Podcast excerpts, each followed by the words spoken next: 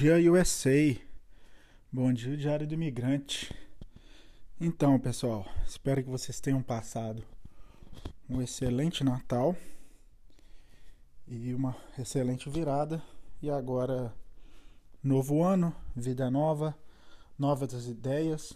Até engasguei. Ou não, né? Novas ideias, por isso que eu engasguei, ou não. Ou continuamos aqui com as mesmas ideias. E ontem, é, hoje estamos aqui em casa, né? a gente não foi trabalhar e não estou feliz com isso porque se, se eu ganhei uma folga sexta-feira, a virada foi no sábado e domingo, então eu também não trabalhei e hoje eu não estou trabalhando. E a América a matemática é fácil, trabalhou, ganhou, não trabalhou, não ganhou. Então tem quatro dias aí que eu não trabalho.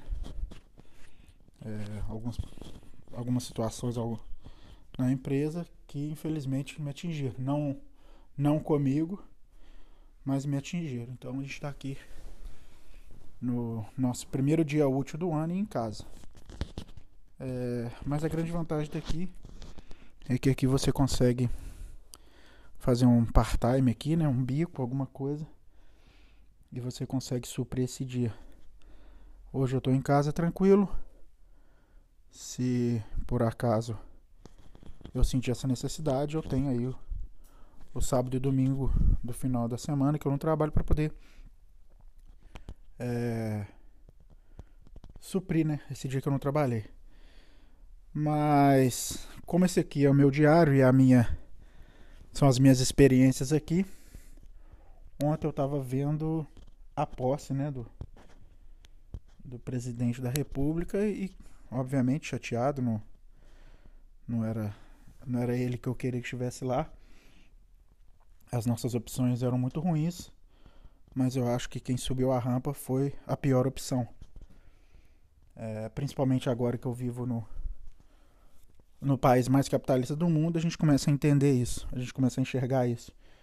Por isso que eu brinco, e, e na verdade não é brincadeira, né? por isso que eu falo, todo brasileiro deveria vir para cá passar aqui um mês, mas passar aqui um mês não como turista, não como não como férias, assim, vivendo esse dia a dia, o, o ganhar por hora, o não ter carteira assinada, é, não ter benefício, não ter um governo tão pai assim, apesar que quanto ao presidente aqui é, e com, esse, com essa pandemia tiveram muitos benefícios sim e foi um governo bem pai, mas você começa a entender que você não quer isso. Você quer é, oportunidade de trabalho, você quer trabalhar, colocar dinheiro no seu bolso com aquilo que você é produtivo. E aí você vai procurando cada vez ser mais produtivo, cada vez encontrar aquilo que você se encaixa melhor, aquilo que você gosta de fazer. E a partir daí você vai sendo mais produtivo. Então, eu estava aqui dentro de casa ontem. É, também não quis festa de Réveillon, fiquei em casa. Fiz a virada aqui. É para algumas pessoas isso é estranho, mas para mim foi tranquilo. Tomei a minha cerveja aqui, me diverti, vi meus filmes e tal. É o sábado para domingo e ontem a gente também ficou de boa aqui. E aí olhando minha casa, graças a Deus, olhando minha casa, olhando minha vida, e eu parei para pensar. Como todo mundo sabe, que eu já deixei nos áudios aí, eu tenho 42 anos, vivo há seis anos nos Estados Unidos. E eu parei e fui fazer uma reflexão da minha vida. Então eu vivi 36 anos no Brasil e agora eu tenho seis anos que eu vivo na América. E eu consegui, na América, em seis anos, morar num bom apartamento, numa boa localidade. Sim, pago aluguel, consigo pagar meu aluguel. É, não é um aluguel barato, principalmente aqui na Califórnia, onde eu vivo, o aluguel tem subido muito. Teve o reajuste agora de janeiro, e, e, mas também não foi assim uma coisa tão gigantesca de reajuste. É, pelo contrário, foi um reajuste baixo, mas porque o, vo, o valor total é um valor alto. Então isso onera muito os seus gastos no mês. É, aqui nos Estados Unidos a gente está vivendo a maior inflação, né, 8% nos últimos 40 anos. Então, quando você sai a um supermercado para comprar a própria gasolina, você sente, apesar que a gasolina baixou, é, mas você sente, né? Então, no final do mês você está gastando mais e você está ganhando a mesma coisa. E aí a vantagem de você estar tá na América é que você consegue fazer um part-time, fazer um, um extra, trabalhar depois do seu expediente e você consegue completar, igualar essa, essa diferença ou até sobrar um dinheiro para você. E aí eu tava pensando isso, cara, 36 anos, eu sou formado em educação física, eu tive uma excelente volume de aluno, eu sou formado em Brasília, eu tinha um volume de aluno legal e eu resolvi voltar para minha cidade, que é Belo Horizonte. Voltei para Belo Horizonte, então reiniciei, voltei para casa dos meus pais.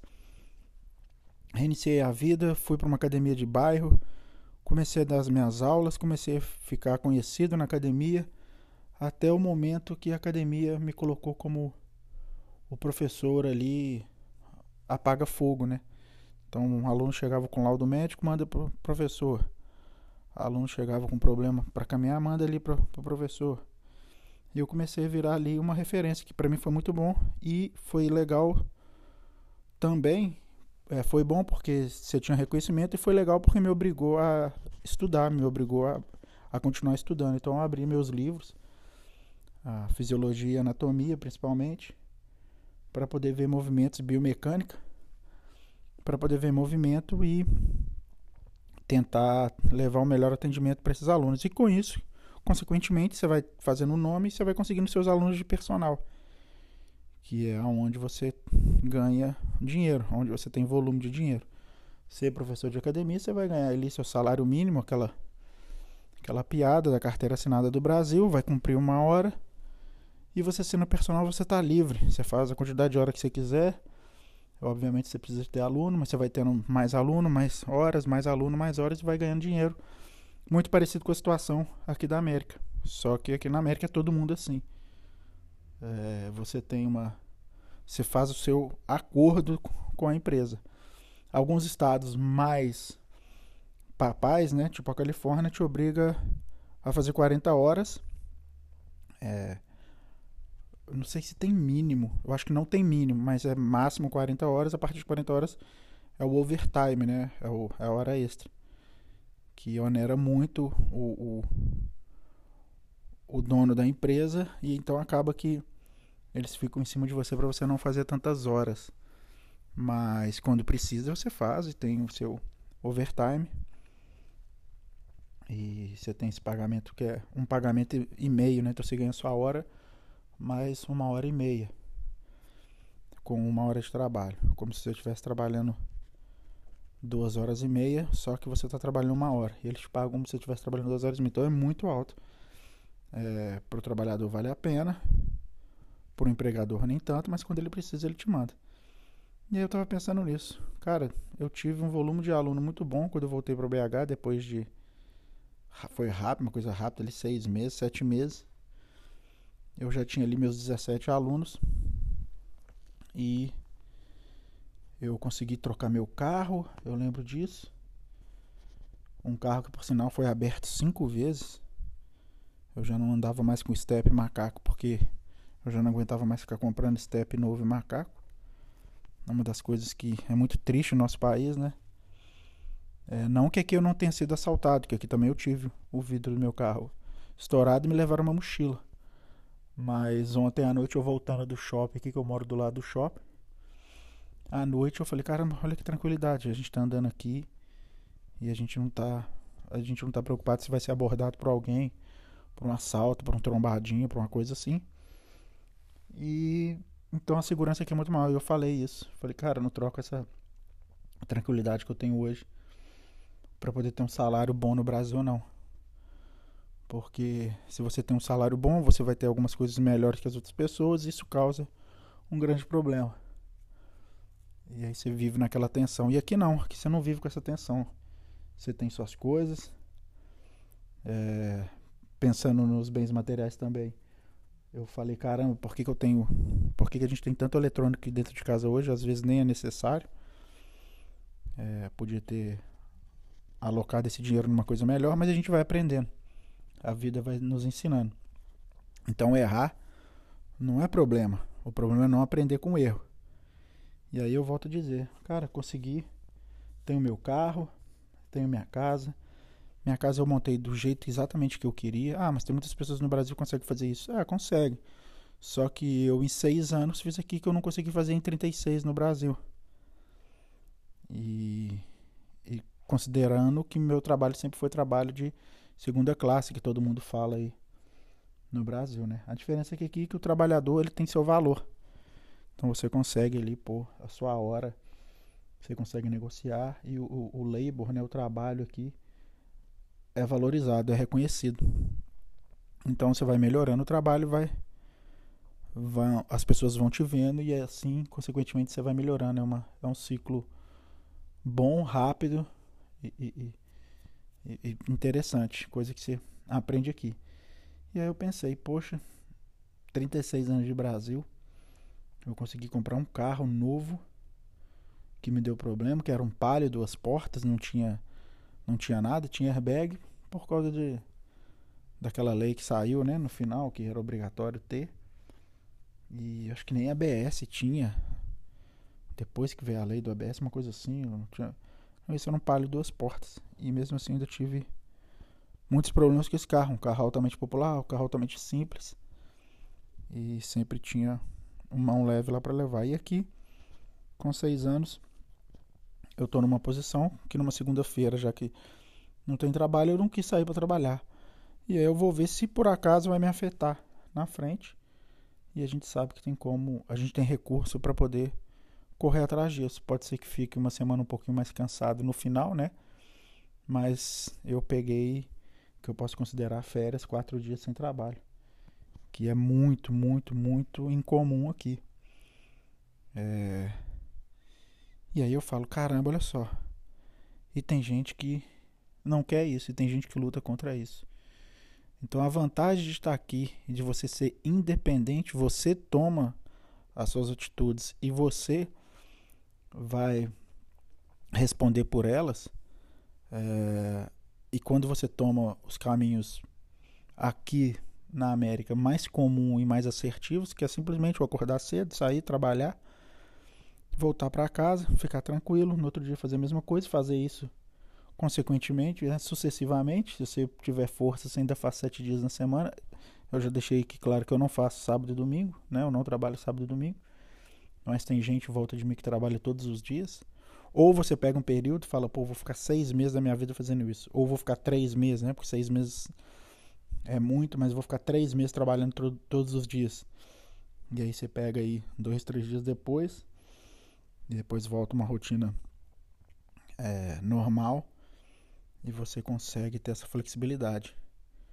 E aí eu penso, cara, é, no Brasil luta por direitos trabalhistas, aonde você não tem flexibilidade para poder fazer o horário que você quer trabalhar. Então, que direitos trabalhistas são esses, sabe? Se você, se para mim hoje o mais importante é você ter flexibilidade daquilo que você quer. Então, é, é, é, é interessante.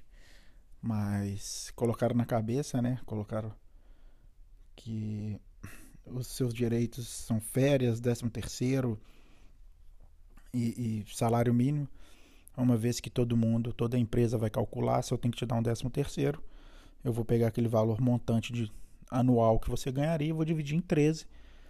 E seu salário é aquele montante ali em 13. Então, na verdade, você não está ganhando 13 terceiro salário nenhum. Né? Se você fizer um cálculo de anual, você tem ali o 13 terceiro. E aí as loucuras que vão destruindo cada vez mais os pequenos negócios. Eu não, não vou falar de empresa grande não, porque empresa grande consegue se virar. E eu sei que isso é muito atacado no Brasil, mas a hora que você começar a entender que a lojinha do lado aí da sua casa, que vende roupa, que vende aqueles produtos importados, né? Que tem aquele cara que busca coisa na, no Paraguai e coloca na lojinha dele, para ele ter um funcionário, ou ele só nega, ou ele não paga carteira, e ainda ele tem que aguentar um funcionário que não produz e no final das contas bate a mão no peito e fala: Eu tenho os meus direitos. Enquanto a gente não mudar isso, esse cara, dono dessa lojinha, dono da padaria, Porque quando a gente fala empresário, a gente tem que pensar no dono da padaria, no dono do, do material, é, é, é daquelas bugigangas, como é que chama isso? O dono da autoescola, o dono da farmácia, o dono da, da, da livraria, o dono da, da lojinha, o dono do, da lojinha de importados, o dono da sua da sua bodeguinha aí, da birosquinha aí que você que você vai, do seu mar, é, como é que é? Quando você vai comprar, tem aquele monte monte de bugiganga. Cara tem de tudo, um pouco de tudo, como se fosse um, um, um armarinho, né? armarinho não, porque tem armarinho e enviamentos, né? Mas é aquele tipo uma mercearia, né? Nem sei como é que falaria isso. Esse cara é empresário.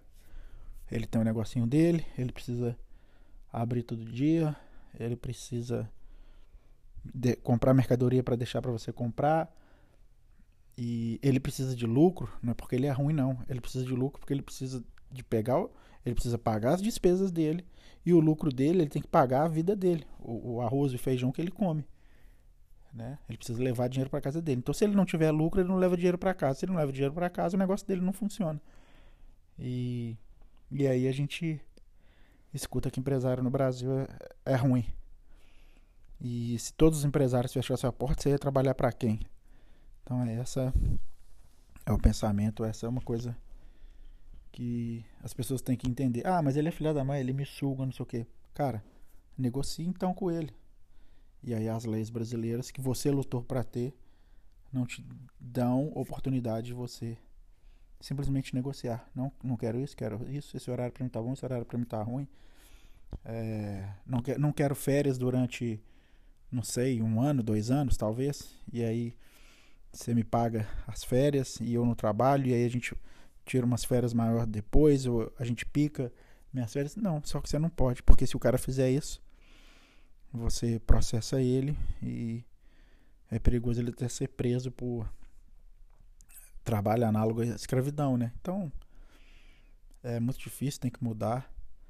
Só que quem tem que mudar é você. Não é a lei, não é não é o governo que tem que vir com a canetada e é triste porque quando eu vejo quem ganhou as eleições e quem subiu é exatamente tudo ao contrário disso que eu tô falando. São mais direitos, mais sindicato. Agora provavelmente nós vamos voltar a pagar. Nós não, porque eu não tô aí mais, né? É, vai voltar a se pagar é, é, é taxa sindical. Então você, sem poder falar nada, vai sair um valor do seu salário para o sindicato. Para o sindicato lutar por você.